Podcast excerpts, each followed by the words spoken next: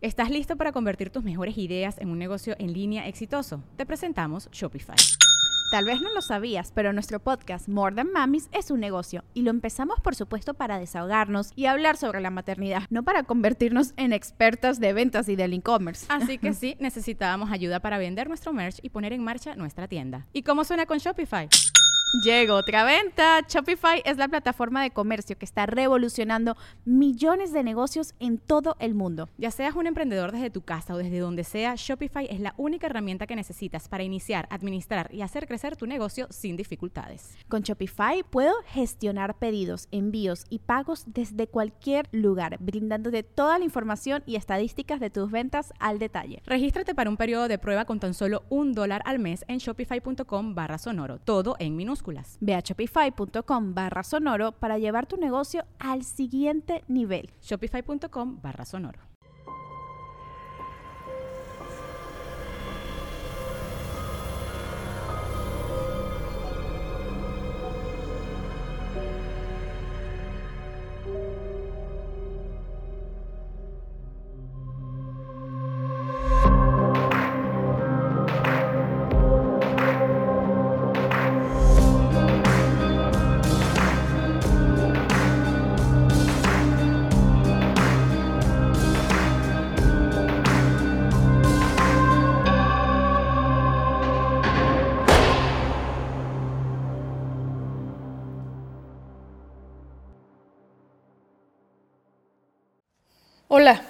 Acabas de escuchar un capítulo muy duro. Sin duda puede ser que de los más duros que hemos grabado. Si sigues aquí, gracias. Y gracias porque vamos a escuchar a una mujer que es una eminencia. Y esa mujer que ha transformado México para bien ya está dejando un legado que necesitamos todos seguir, conocer y hacer para proteger a los niños del sistema de justicia penal tan terrible que tenemos.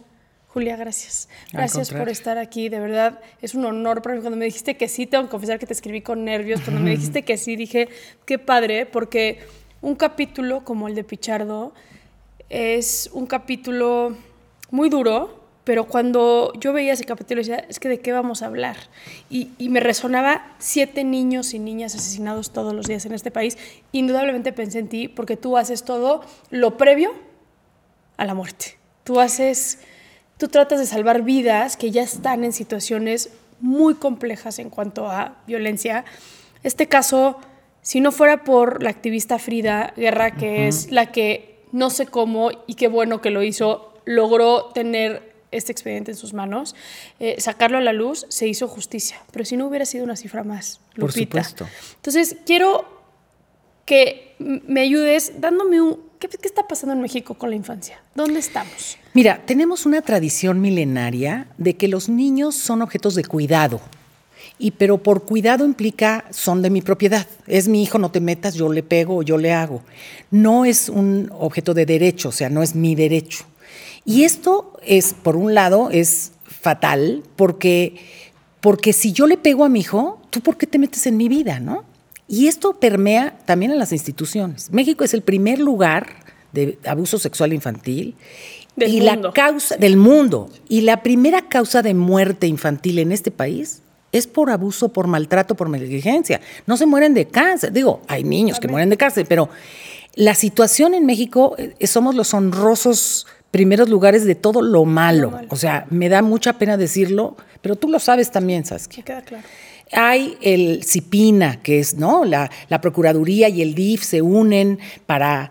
Sí, ¿no? pero el CIPINA está agarrado de uñas. Está agarrado de uñas porque además lo, lo que es más triste es que firmamos acuerdos internacionales de derechos de los niños y sale en la televisión, pero a la hora de la hora. somos el país de la pluma. Sí, por supuesto. Buenísimos para firmar acuerdos, pero al momento de. Acuerdos que a la hora que tú llegas a una procuraduría, por supuesto, o se fueron al lunch o están tan quemados en su trabajo, ¿me entiendes? Que, que no hay, a ver cuándo viene. O sea, no tenemos un sistema de justicia como nos gustaría. Y México es uno de los países en turismo sexual, en abuso, en maltrato, pero además maltrato a todos niveles. Aquí esto no respeta clases sociales, ¿no? El, el papá o la mamá que dicen, es mi niño, y yo sé qué hago, y ahora no comes, y, el, y, y lo peor, que por eso yo trabajo con la dignidad de los niños, es, no, tú, no hay otro como tú, no te podemos cambiar, entonces tú tienes que pedir, ¿no? O sea, que el niño sepa lo que es la dignidad, porque no la tiene en este país. Entonces estás diciendo algo muy importante. Dijiste ahorita siete niños. Siete niños son asesinados todos los días en el país. Porque que mueran por razones, digámosle, naturales en cuanto a salud y así, es otra cifra. Ah, no, siete yo- niños asesinados en este país. Somos el número uno. Tenemos tres de las ciudades más importantes del mundo en materia de turismo sexual infantil.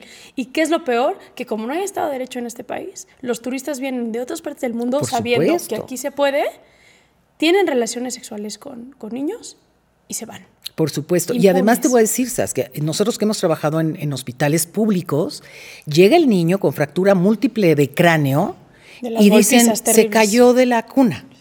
Y el médico es cómplice de esto. El médico dice, "Ay, si yo no me voy a meter en líos, fractura por caída de la cuna. Oye, Incluso hasta qué flojera tener que ir a Qué declarar. flojera, ¿no? Y obviamente los hermanitos tuvimos un caso de un chiquito que se metió a hablar con antenas, que teníamos antenas ahí en, en Iztapalapa. Que por cierto, Y- déjeme hacer un paréntesis. Atenas es un proyecto que fundó Julia, que es brutal, donde redefine el cómo deben declarar los niños dentro del sistema de justicia, porque normalmente es el niño con el abogado.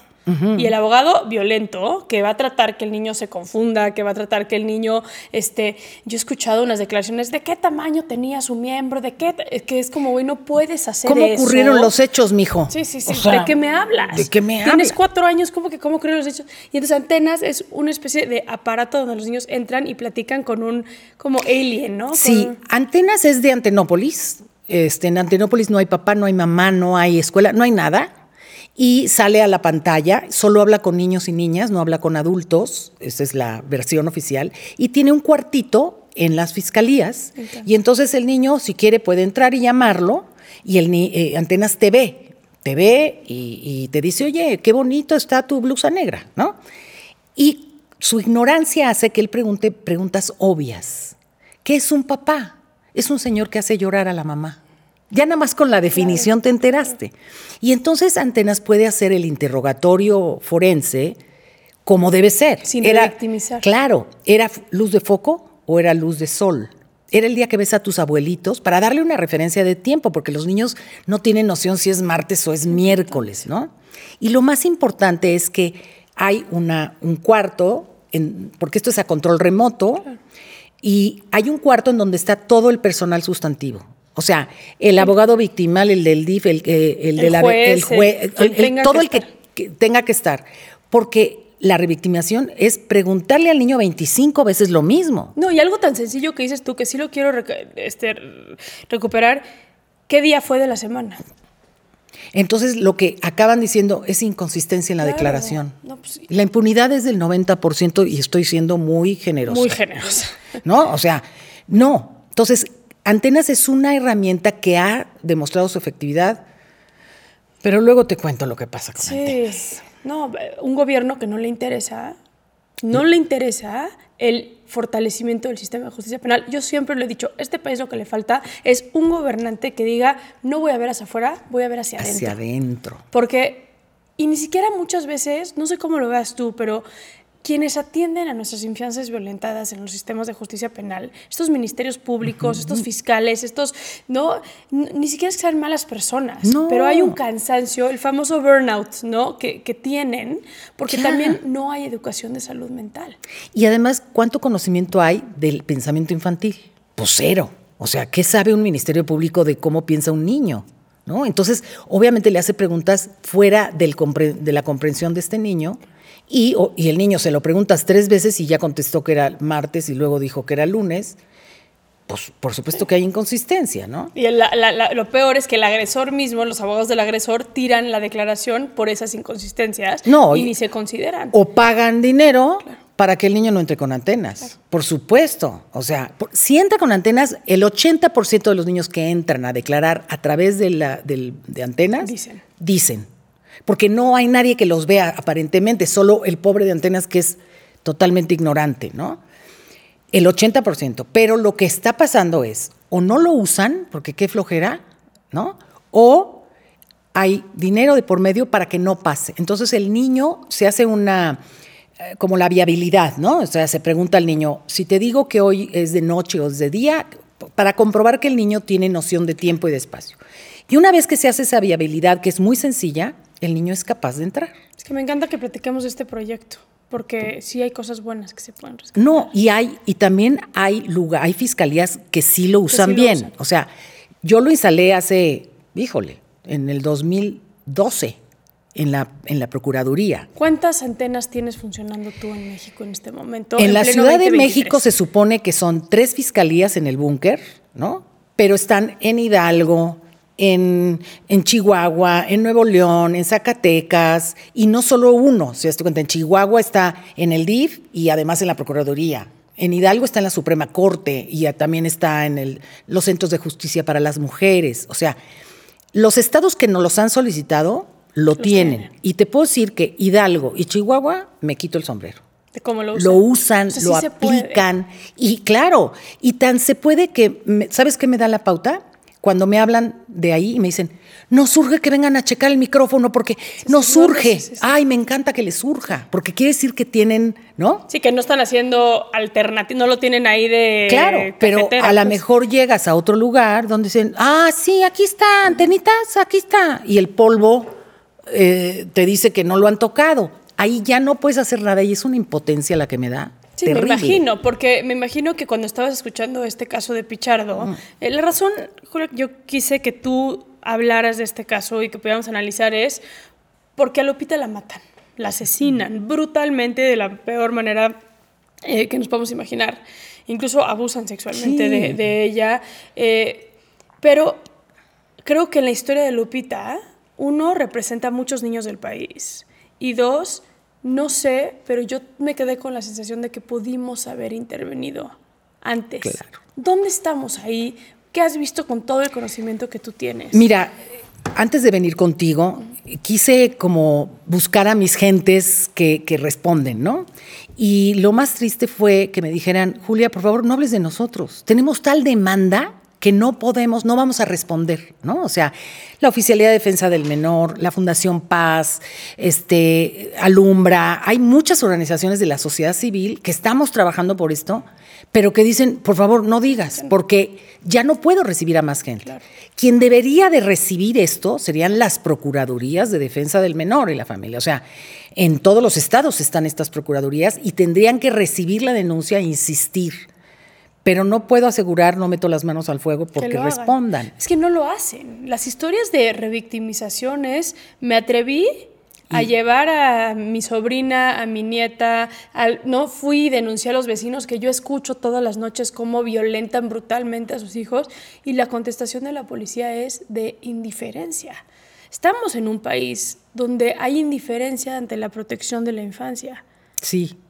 Y nos ¿Por qué? urge, pues por, por esto, por, primero porque es un tema tan doloroso que no lo veo. Segundo, porque estamos rebasados, entonces mejor lo tapo porque no me puedo hacer cargo, ¿no? Y yo creo que también por cultura.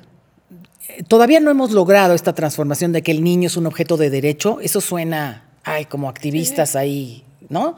Tenemos que hacer campañas de concientización. Tenemos que generar presupuesto. El gobierno tiene que tener presupuesto. En el búnker no han usado antenas. Se supone que nosotros cobramos una licencia de uso, de risa, de, o sea, de risa. ¿eh? Es nada más para mantener. Para- sí, para ¿no? que haya formalidad. Para que- no lo han pagado, ni lo piensan pagar. Ya les condoné la deuda. Ya les dije, úsenlo aunque no me paguen. O sea, ya me puse de pechito. No, ¿cómo cree usted, doctora? No, no, no. Hasta que usted no nos entregue el papel que es usted proveedora del gobierno oficial. Le dije, he sido proveedora del Burocracia. gobierno por 15 años. No, pero el trámite último lo tiene que pasar. Y entonces hace el trámite. Burocracia.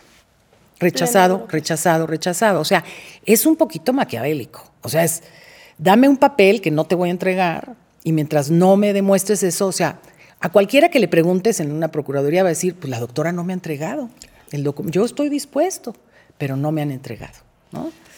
Es una gran impotencia. Claro. Ahora, a ver, yo, yo, tú lo sabes, llevo muchos años trabajando con personas violentadas extremadamente, ¿no? Eh, y que violentan a consecuencia también de ser violentadas. Y me da mucha impotencia porque cuando yo veo un caso como el de Lupita, lo voy a confesar y va a ser muy duro lo que voy a decir, y es, yo no sé si lo mejor que le pudo haber pasado a Lupita era morir. Hijo. Por la historia de vida que estaba teniendo sin que nadie la volteara a ver. Porque se le volteó a ver muerta. No Mira. cuando la vendieron a los pepenadores, no cuando la estaban violentando, no cuando estaba en una casa donde no comía porque la mamá tenía una adicción terrible. Este, o sea, y lo peor es que estas historias se replican. Claro. ¿Qué, qué? Te voy a decir, yo vi, veo a Lupita muerta y no, no podemos hacer ya nada por ella, pero también veo a una Pichardo niña. La historia de Pichardo no, no ha haber sido diferente. Yo creo que cuando sufres tal violencia, tienes dos caminos, ¿no? O eres víctima o eres sobreviviente. La diferencia está en que haya alguien, un agente resiliente en tu vida. Y Pichardo tenía a su hermano. Su hermano, el que le dijo, no, yo te voy a sacar de aquí y vas a ver, se lo matan. mataron. ¿no? Entonces, de alguna manera, La dejaron. la dejaron como víctima. Y ella misma se droga porque si ve su realidad con sus cinco sentidos, está No. horrorosa, ¿no? Es anestesia pura, la verdad. Claro, no es que la justifique, por supuesto que no, pero entiendo por qué. Entiendo que, que la violencia lo que hace es que te anestesia todas las zonas de empatía. Tenemos 10 zonas de empatía en el cerebro. Y las 10 zonas de empatía, si le hacemos una tomografía a Pichardo, están totalmente obstruidas. Entonces, cuando ella habla de sacudir a la criatura, es como si sacudiera una cobija. Claro. O sea, además el tono en que lo dice. Y cuando dice, Ay, por, por culpa de Frida. Sí. O sea, no hay. Y te dice que se acuerda de que es mamá cuando está drogada. Que lo- es decir, me abro a, se- a sensibilidad bajo los efectos del crack, pero no, no puedo. No puedo en mis cinco sentidos porque están deteriorados. Entonces, urge fomentar empatía a todos niveles. Ahora, tú lo ves, tú trabajas con estos niños que están siendo abusados sexualmente o que han sido abusados sexualmente, que están en una situación de violencia extrema. Tú te has dedicado tu vida a trabajar con estos niños. ¿Ves ese patrón con los papás, con, con- con los cuidadores principales? Este, porque hablemos de prevención. Sí. ¿no? Mira, te puedo decir que sigo trabajando en esto por los casos de éxito. Cada caso de éxito, y seguro te pasa a ti, ¿no? Cada caso de éxito Sí, es carga pura. tu pila y Sí, quieres sí, seguir, ¿no? Yo puedo recibir a un niño muy lastimado, pero puedo acudir a, a toda la fortaleza y a, a identificar una persona resiliente cerca de él, la abuelita, el tío, la vecina, no me importa, la madrina, la maestra. Y si no, aquí nos alquilamos de mamás, ¿no? Sí, o sea, sí, sí. necesitamos un alguien que sí te vio, con que tengas uno. Entonces empezamos a trabajar desde eso, ¿no? Que sí tienes, que sí. Y yo les digo, eres un sobreviviente, qué valiente has sido, qué bárbaro. Y fíjate que estás aquí después de todo lo que te pasó. Quiere decir que tú eres más fuerte que los demás. Y empezar a validarlo, a validarlo. Tengo muchos chicos que fueron víctimas de maltrato, que dan el escudo de dignidad, que es un programa de prevención de abuso. Ellos lo dan, le digo, ayúdame. ¿Quién mejor que tú? Entonces, el que ellos ayuden a otros niños más chiquitos les resignifica, ¿sí? Ya no es por qué, es, para qué. Justicia restaurativa. Justicia restaurativa es la Clara, clave, ¿no? clara. Entonces, sí necesitamos sensibilizar a, a las, a las autoridades. Eso es lo primero, ¿no? Combatir ese burnout tan tremendo. Hacer campañas en todos sentidos a los papás, a los maestros, ¿no? O sea, y campañas directo a los niños. La campaña de tú vales, bueno, a lo mejor te tocó en tu generación, que en la televisión decían, tú mereces respeto y cuéntaselo a quien más confianza le tienes. Todo el mundo se acuerda de esa campaña. Fue buena. ¿Por qué no retomarla, no? Para que los niños sepan que nadie te puede hacer daño. ¿Por qué? Pues porque no tengo otro como tú, punto. Es que hay que dejar de politizar la infancia, ¿no? El- Exacto. como no votan, no importan. Y entonces da igual lo que haga la CEP, da igual lo que haga el DIF, da igual lo que Cipina. Si lo podemos deshacer, mejor, ¿no? O sea, Pues, así si piensa la, para la gente. foto, en uno, en- quiero, no quiero Se ser ha injusta. vuelto para la foto. Claro. En algún momento el objetivo de Cipina, o sea, una secretaría. ¿Cómo hay la Secretaría para la Mujer, la Secretaría y no para la infancia? O sea, si No, Pina... De hecho, lo que hicimos en los centros de justicia para las mujeres, llegaba la mujer violentada, obviamente con sus criaturas. ¿Quién crees que contaba lo que pasaba? El niño antenas. El niño antenas, ¿no? Estamos en, en una ONG que se llama Alternativas Pacíficas en, en Monterrey. Sí, sí.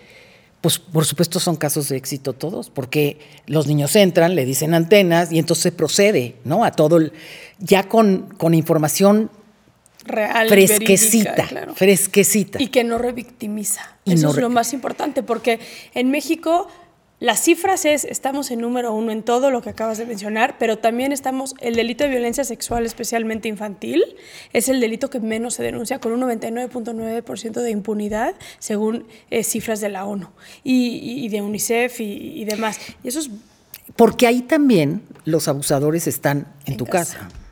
En más de un 80%. Es tu papá, tu abuelo, del padrastro, el, el hermano. Porque es una cadena. O sea, la génesis de la delincuencia que tú ves en, las, en los penales fue un niño maltratado. Yo te puedo asegurar que el 100% de quien está allá adentro fue un niño o una niña maltratados, llegamos abusados. demasiado tarde.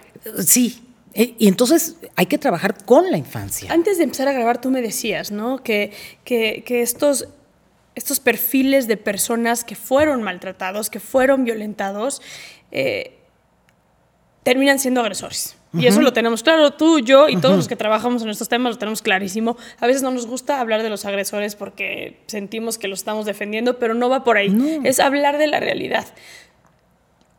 ¿Puedes platicarme un poco de la parte como cerebral de lo que genera la violencia en una infancia y esta parte también conductual? Porque, o sea, ¿qué hubiera, si Lupita hubiera vivido? ¿Qué hubiera sido de Lupita a los 16, 18, 25 años? Mira, si no las hubieran prestado. Sí, ¿no? pero digamos que no, no Hubiéramos- hubiera llegado a las maravillosas No, manos. si no, si no llega, pues obviamente ella iba a replicar. Primer, a, a ver, a nivel cerebral, el doctor Byron Cohen eh, es un neurólogo muy destacado. Él escribió un libro que se llama La raíz de la maldad. Él buscaba la maldad en el cerebro. Dijo, si la encuentro y a lo mejor la desactivo, voy a hacer el mundo ideal. Y su sorpresa fue que no encontró la maldad en ningún lado. Encontró 10 zonas en donde se genera la empatía. El hecho de que yo pueda ver tu, tu lenguaje corporal, eh, las neuronas espejo, ¿no? Cuando ves que alguien lastiman y tú lo sientes, en fin, hay, hay 10 zonas totalmente identificadas que cuando tú le haces una tomografía a cualquiera de los que están en la cárcel, esas zonas están, muertas, dañadas. no se iluminan, ¿no? O sea, cuando tú activas un circuito cerebral, se ilumina como si fuera un caminito. Y Julia, perdón que te interrumpa, pero eso sí tiene que ver con el desarrollo. Por supuesto. No es que a los 45 años No, se no. les apagó el cerebro, no, no. Cuando el cerebro se estaba desarrollando es cuando se vieron afectadas. Un cerebro en desarrollo que vive violencia es un cerebro afectado. Ahora, podemos lograr neuroplasticidad y hacer 80 cosas los psicólogos para tratar de crear nuevas redes, fomentar la empatía. Tengo campañas de empatía la que, las que me pidas, ¿no?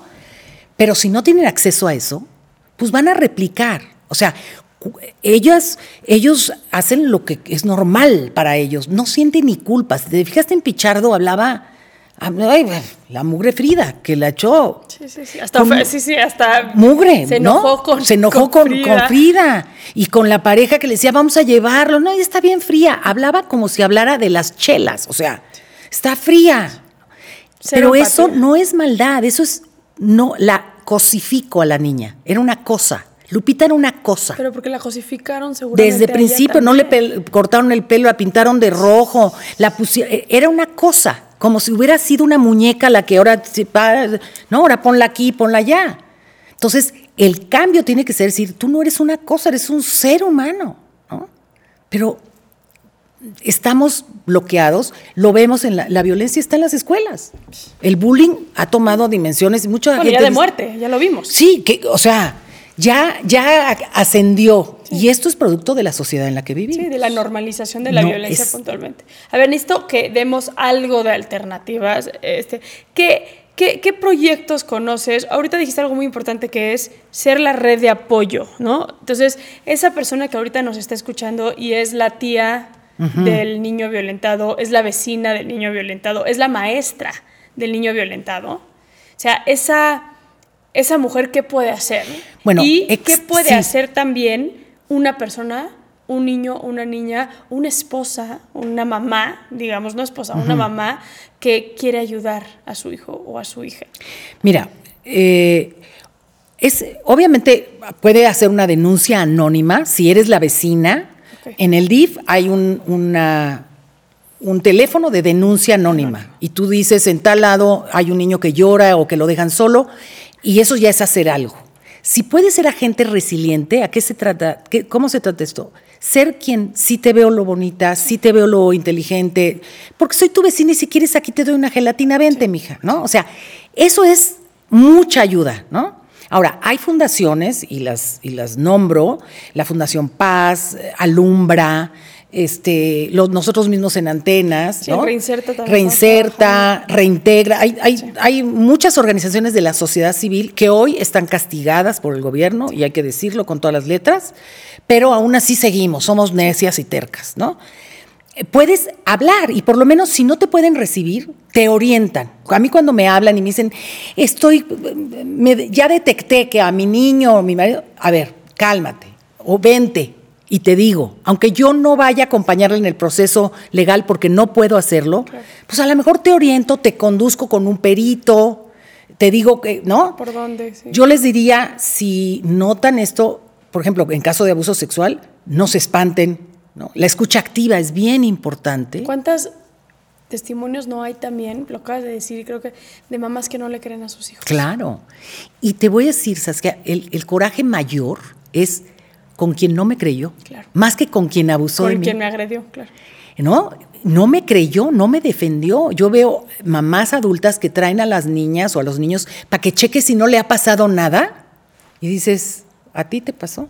¿No? Y a la hora que, que hablas con ella y le dices, hay una niña dentro de ti que sí le pasó. Y empiezan a llorar y dicen, y nadie me creyó. O sea, hay mucho dolor, ¿no? Entonces hay que creerles. Los niños no mienten sobre eso. Mienten sobre no rompí eh, el florero, pero no mienten sobre lo que sienten. No saben, su cerebro no tiene todavía capacidad de mentir sobre sentimientos. ¿Sí me explicó? Entonces, créele. Ahora, no hagas cara de what, porque entonces dice, gulp, me quedo callado. La asusté. Muchos niños protegen y dicen, eres el hermano de mi papá. Y yo, por mi culpa, porque hay este complejo de culpa aprendida, ¿no? Por mi culpa. Muy católico, muy, sí, sí, sí. muy arraigado en la sociedad. Sí, la culpa aprendida de que este, por mi culpa mi papá va a dejar de ver a su hermano y pues que me siga abusando. O yo tengo que obedecer a mi abuelito. ¿no? Y esto lo vemos muy seguido. Y cuando yo le digo, oye, ¿tú te puedes meter abajo de la cama? Sí. ¿Ahí te alcanza tu abuelito? No. Pues métete abajo de la cama para que no te pegue. Pero es mi abuelito. Sí, o sea, y ahí tienes que romper la estructura y decirle, tu abuelito y tu abuelito no sabe que tú tienes un escudo de dignidad que te protege y que no tengo otro cómo reponerte. Métete abajo de la cama. Un niño me, me mandó un recadito escrito divino y me dijo, me trepé en la palmera. Ay, no. ¡Wow! O sea, eso hace que ese niño se- tenga un futuro diferente. Claro. Porque, Porque tuvo se sabe con la fuerza de poder conductas de autocuidado. Claro. ¿No? Pero Lupita, ¿qué iba a saber a los tres años de defenderse? O sea, Julia, luego me escriben muchas maestras. Eh, estas herramientas de las que hablas, el escudo de cuidado, todas estas, ¿son accesibles a Sí. docentes? Este, ¿Dónde Mira, podrían...? el escudo de dignidad es un programa de, en que hablamos de cuatro trastadas que alguien te puede hacer. Ofenderte con palabras, golpearte, tocar o enseñar tus genitales o forzarte a algo que apachurre tu corazón. Sí. Y tú tienes un escudo de dignidad que te protege. No tengo otra Saskia, igual, no, no te puedo reponer, nada más por eso. No sé si sabes cantar, bailar, no sé, pero ya tienes valor por el simple hecho de que eres única, ¿no? Y entonces no puedes permitir que alguien te lo haga, ni tú lo debes hacer. Para expander este programa, lo que yo hago es que certifico a maestras, a trabajadoras sociales, a psicólogas que se quieran certificar, les doy el material y quiero que lo repliquen. De manera que el niño tenga, esto incluye también una plática a los papás. Claro. Es decir, a ver, y, y me acuerdo un señor, es- le estaba yo dando la plática a los papás, hablando del golpe y que no se justifica, y entonces el señor levantó la mano, perdóneme doctora, Pero yo a mi hija la quiero mucho y si la golpeo es porque la amo y la voy a educar. Le dije, yo le deseo, Señor, que su hija no se encuentre un hombre que la quiera un poquito más que usted, porque la va a matar a golpes. Hijo, qué buena respuesta. Se paró y se fue. Y después de que se fue, todos los demás aplaudieron. Y dije, ah, qué chiste. ¿Por qué no aplaudieron cuando, estaba, el Señor, no?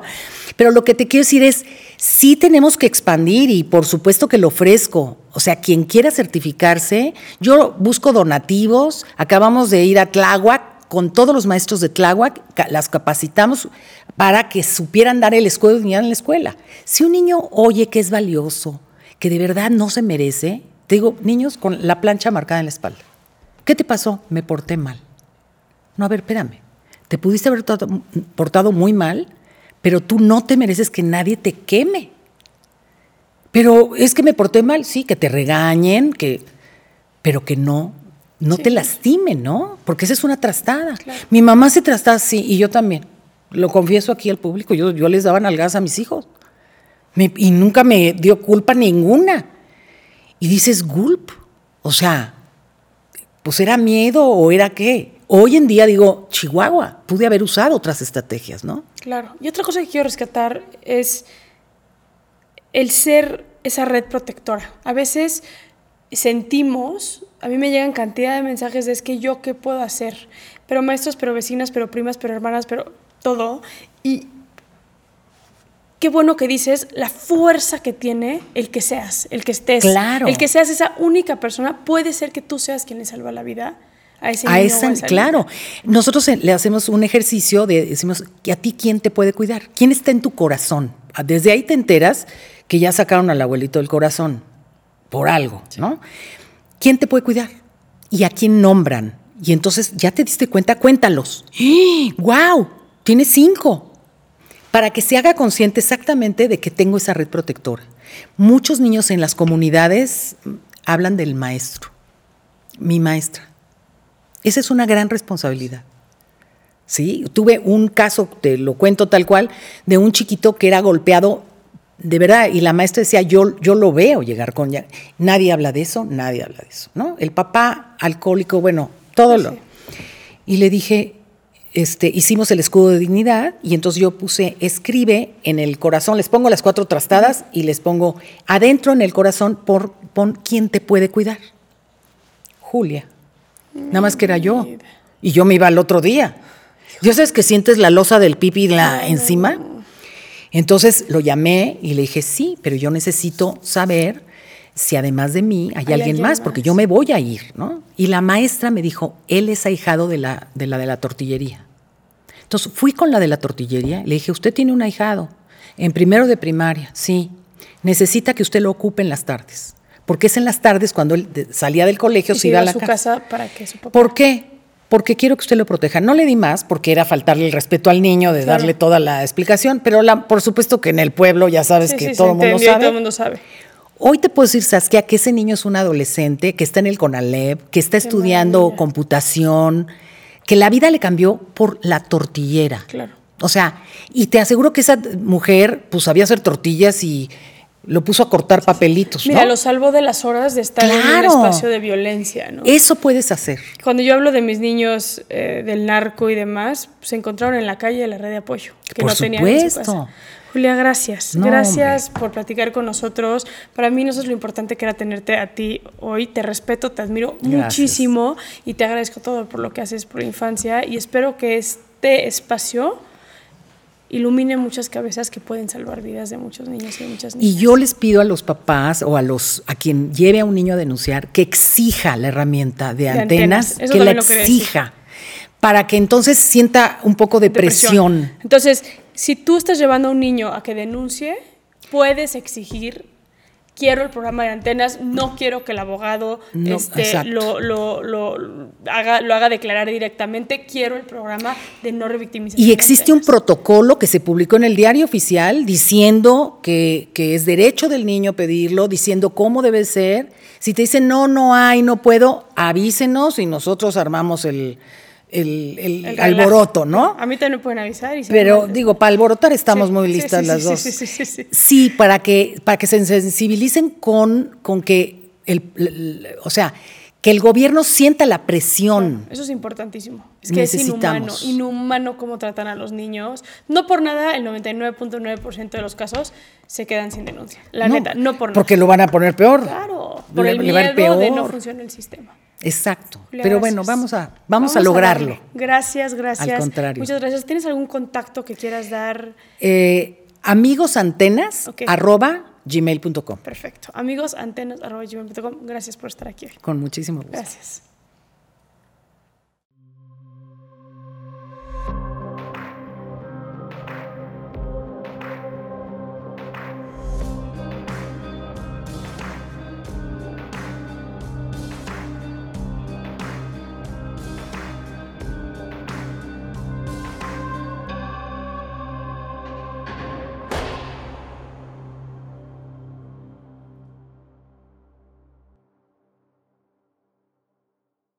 Hello, it is Ryan, and we could all use an extra bright spot in our day, couldn't we? Just to make up for things like sitting in traffic, doing the dishes, counting your steps, you know, all the mundane stuff. That is why I'm such a big fan of Chumba Casino. Chumba Casino has all your favorite social casino style games that you can play for free anytime, anywhere with daily bonuses. That should brighten your day a. Actually, a lot. So sign up now at chumbacasino.com. That's chumbacasino.com. No purchase necessary. Group. Void were prohibited by law. See terms and conditions. 18 plus.